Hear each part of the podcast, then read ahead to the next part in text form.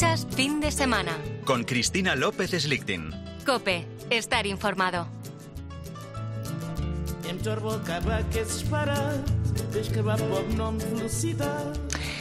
A las puertas de la celebración del Día de la Mujer, este miércoles 8 de marzo, voy a compartir unos minutos con una mujer excepcional que se crió en Madrid, que nació junto al convento de la Encarnación, a la que le gustaba mucho disfrazarse de princesa de niña y ser bailarina de ballet, pero que llevó una vida que le condujo hasta las puertas del periodismo. Estaba en la tribuna de periodistas del Congreso el día, ese 23 de febrero del 81, en que estuvo a punto de perpetrarse un golpe de Estado. Lectora empedernida, ha viajado por el mundo entero, no sabe freír un huevo frito ni coser un botón y eh, sus conocimientos de la lengua, sus aventuras, la han convertido en una gran contadora de historias.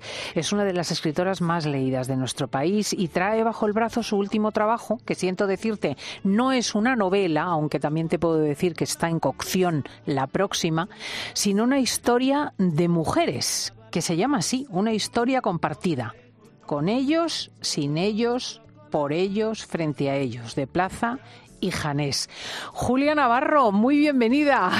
Cristina, qué bien estar contigo. Qué gusto. Este libro que es un libro diferente y que nació en unas circunstancias diferentes. Sí, nació durante la pandemia. Yo estaba terminando la anterior novela que, que escribí de ninguna parte.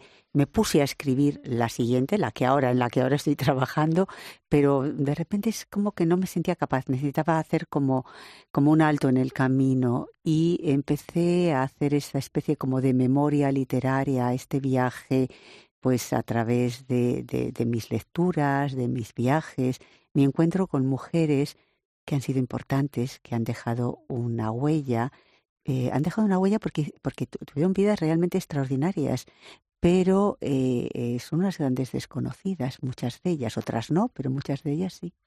El libro es trepidante, vas de biografía en biografía, ahora hablaremos de él, pero antes quería yo mm, hablarle sobre esta pena que tengo de esta doble manifestación que hay el próximo día del 8M, ¿no? Alguien me preguntaba, bueno, estamos en democracia, eh, ¿se pueden hacer tantas manifestaciones cuanto se quiera? Digo, sí, sí, pero me da mucha pena que no salgamos a la calle todas juntas.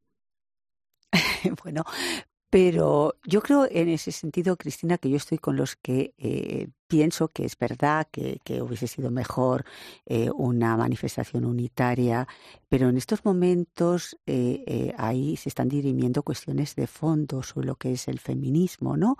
Y por tanto, a mí me parece que también es una postura valiente y es una postura ética decir, mire usted, em, yo entiendo el feminismo de esta manera, otras personas lo entienden de otra y por tanto no estamos siendo capaces de confluir y nos vamos a manifestar de, de, forma, eh, no sé, en hacer manifestaciones diferentes.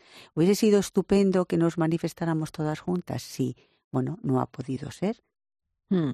La verdad es que eh, Julia y yo iríamos en la misma manifestación, digamos con las eh, feministas históricas, las que han vindicado siempre la igualdad de derechos, el que hombres y mujeres tienen derecho a ser absolutamente idénticos frente a la ley, pero que son identidades complementarias y diversas. Y estamos un poco perplejas por asuntos tan graves como el mercadeo de óvulos, como la eh, subrogación de las mujeres como vasijas gestantes, eh, el asunto de la polémica trans, es que son todas cosas muy graves, ¿no? Son es muy graves porque cambian, eh, cambian eh, la concepción de, de, la sociedad, ¿no? Es que eso, todas esas leyes, todos esos debates implican una transformación muy profunda de nuestra sociedad. O sea, no son temas sobre los que se pueda pasar de puntillas. Por tanto, es bueno que haya debate, que haya diferencias y que eh, pues nos digamos las unas a las otras eh, los porqués, el por qué sí o el por qué o el por qué no. Yo creo que son temas de un enorme calado que van a transformar a nuestra sociedad y que no se pueden solventar eh, como, como si haces una ley sobre las condiciones de la recogida del ajo. No, no, esto, esto, estas, estas son leyes y son debates que pueden transformar profundamente a nuestra sociedad. ¿Y cómo la van a transformar? ¿En qué dirección? Eh, ¿Para bien? Eh, yo creo que es necesario que haya un debate, un debate profundo eh, de todas estas cuestiones. Hmm, hmm. Sí, y hay quien está haciendo un poco de ingeniería social, o sea que a partir de sus ideas está legislando para cambiar las cosas en la dirección que piensa, sin darse cuenta de que eso puede tener gravísimas consecuencias para los seres humanos. Efectivamente, y sobre todo para los más jóvenes, ¿no? Es decir, eh, em, hay muchas, las, nosotras ya somos, eh, yo sobre todo, ya tengo una edad. No, no, tenemos mucha edad las dos. No, tú no, tú no, Cris, pero, pero con lo cual, eh, eh, digamos que esas leyes al final a mí no me van a tocar de cerca, me van a tocar de refilón, pero al final uno no puede pensar en, en eh, lo que a uno le vaya a suceder, sino lo que les va a suceder a los demás y las consecuencias que va a tener para los demás. Y por tanto, todas estas eh, proyectos de ley o leyes de, de las que tú has hablado, es que no se pueden eh, liquidar de un día para otro. Vale, ya, ya lo hemos aprobado y ya está. No, yo creo que hace, falta un debate social. Es muy interesante esta cuarta ola de feminismo, porque yo creo que las jóvenes tienen derecho a decir cómo ven la vida y cómo ven el futuro. Pero también eh, yo creo que deberían de pensar que el mundo no ha empezado ayer, que el año cero de la historia no es desde que ellas eh, eh, han nacido o se han incorporado a la vida pública, a la vida de la sociedad, sino que eh, antes que ellas ha habido muchas y muchas mujeres, que son las que yo hablo en este libro, que ya fueron abriendo caminos y ensanchando esos espacios de libertad eh, que eh, tanto, tanto han cos costado conseguir. Y por tanto, como no estamos en el año cero del feminismo, yo creo que mmm, nosotras tenemos que escucharlas, pero ellas también deberían, deberían reflexionar eh, de dónde venimos y deberían de pensar que no se puede imponer las cosas, sino que hay que, hay que por lo menos eh, hablarlas, eh, eh, hay que consensuarlas, sobre todo aquella, todo aquello que, que, va a implicar un cambio, un cambio social y un cambio de mentalidad. Mm, sí, antes me comentabas tú, porque Julia tiene dos hijas en Inglaterra y yo no lo sabía, que había un magno hospital en, en Gran Bretaña dedicado a ayudar a las personas en el cambio de sexo, que ahora ha cerrado sus puertas. Han cerrado sus puertas porque han tenido muchas denuncias de personas eh, que, se han, eh, que se han arrepentido eh, que hicieron ese cambio siendo eh, muy jóvenes, siendo adolescentes, y eh, se está cuestionando, eh, o se ha cuestionado, y por eso lo han cerrado, toda la metodología que estaban siguiendo en ese proceso de las personas trans. Entonces, que son asuntos que, que, que yo soy absolutamente partidaria de que hay que dar respuesta a los problemas que tiene la sociedad, sobre todo a los, a los problemas que tienen eh, determinados colectivos, sean muchos o sean pocos.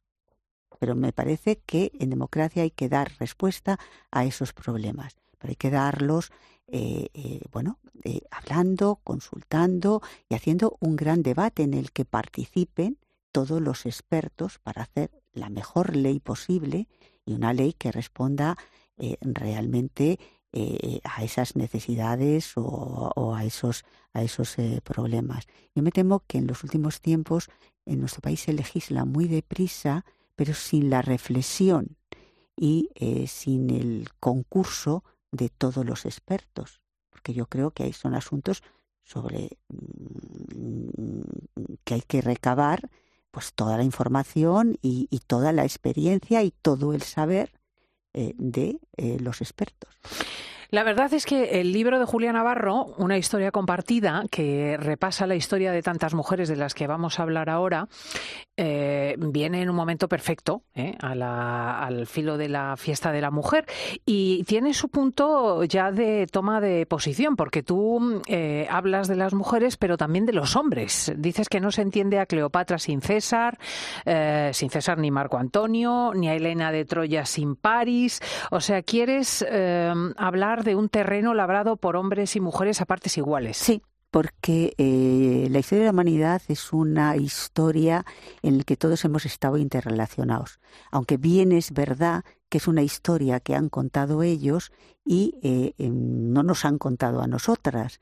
Entonces yo creo que ahora no se trata de escribir otra historia de parte, Ahora vamos a contar la nuestra, pero vamos a obviar que ellos estaban allí, porque todo eso eh, conduce al disparate. Entonces yo creo que hay que eh, la historia no es completa si eh, no hablamos de esa relación de los unos con, con los otros. Santa Teresa, que es mi santa favorita, tú a Santa Teresa no la puedes entender sin sus confesores. Sí, me encanta porque ella habla en el libro Julia de Santa Teresa y sus hombres, claro, que son fundamentales, que son para fundamentales para entender eh, a Santa Teresa. Eh, tú no puedes entender, eh, claro, entonces mm, ella no nació santa, ella tuvo un largo camino y en ese largo camino se encontró a muchas personas y entre otros a muchos hombres que la acompañaron a veces de forma positiva y otras veces fueron absolutamente secantes en su vida.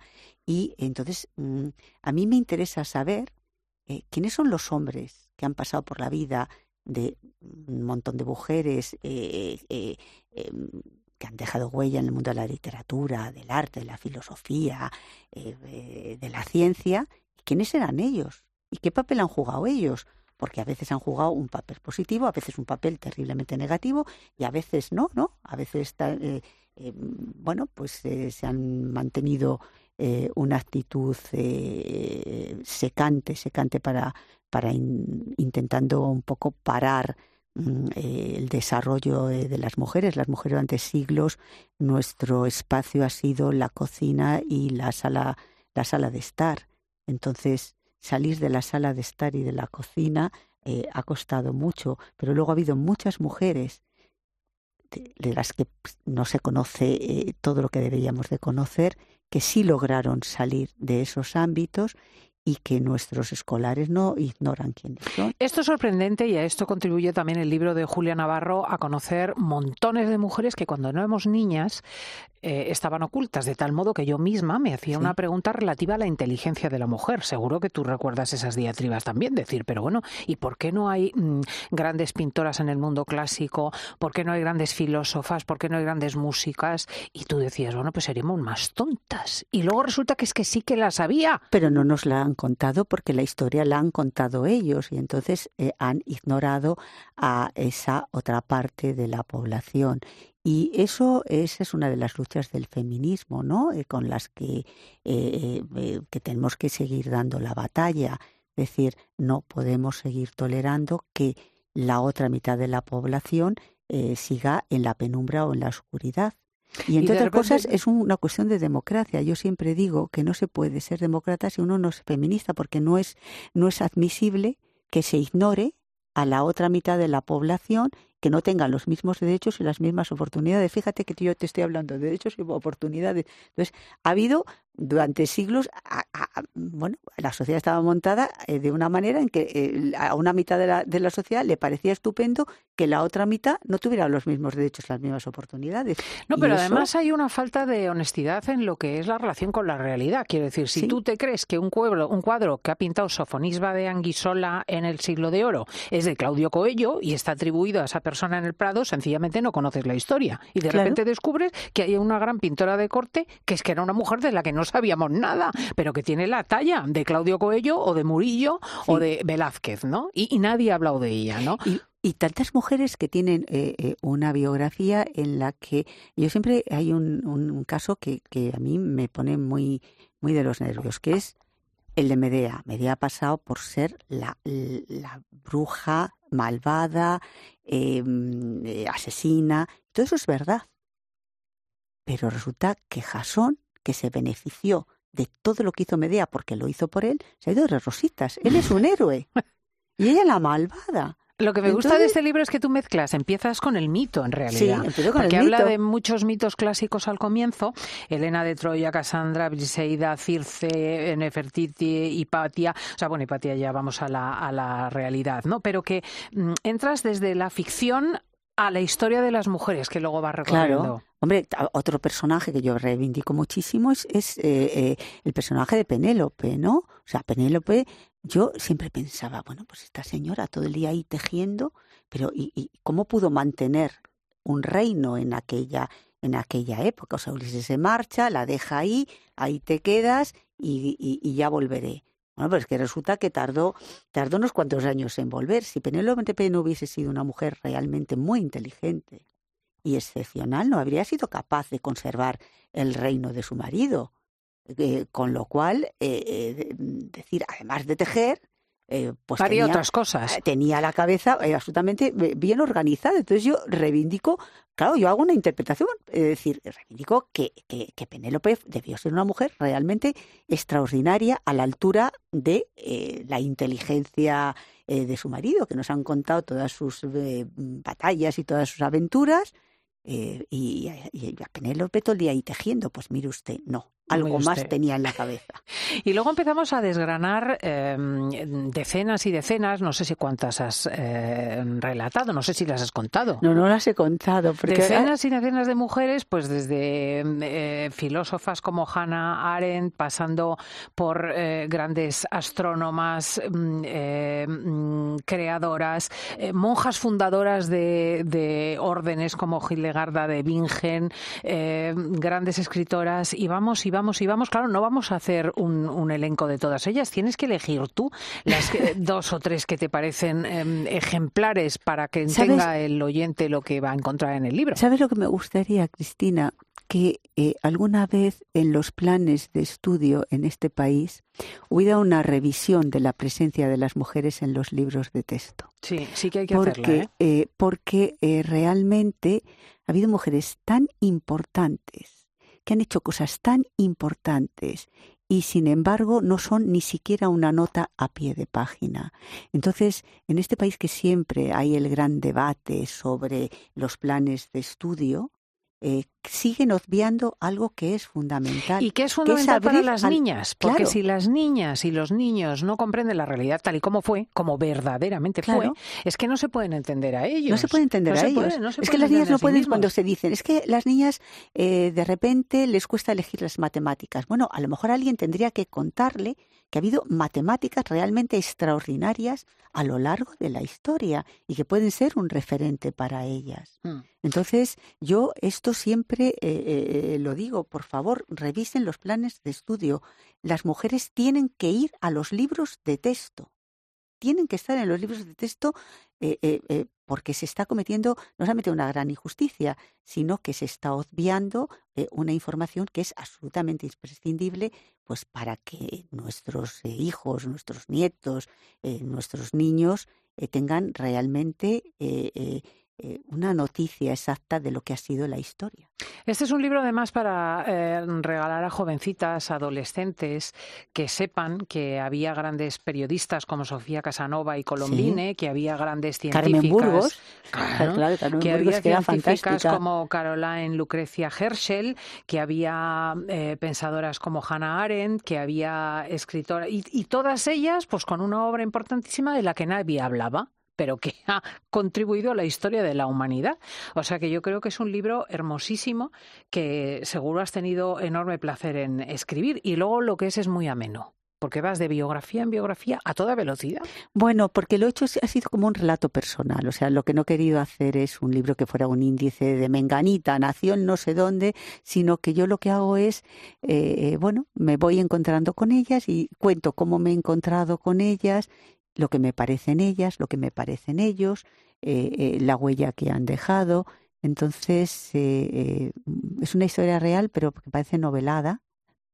Y, no sé, mi objetivo es acercar a todas estas mujeres y sobre todo en un, en un momento como este, en el que el gran debate del feminismo está, está, sobre la mesa, ¿no? Es decir, vamos a conocer también de dónde venimos.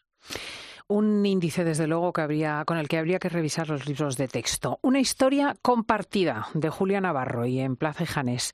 Qué gusto haberte tenido de nuevo aquí. Ay, Cristina, ¿cómo te echo de menos? Cuando te veo y vengo aquí, entonces me acuerdo de aquellas tardes con Cristina en que lo pasábamos tan estupendamente con, nuestro querido Gustavo y Pilar Cambra. Pilar Cambra, que los dos han muerto recientemente y nos han dejado, nos han dejado solas. Solas, solas. Les mandamos un beso desde aquí. Gracias. Julia. Gracias, Cris.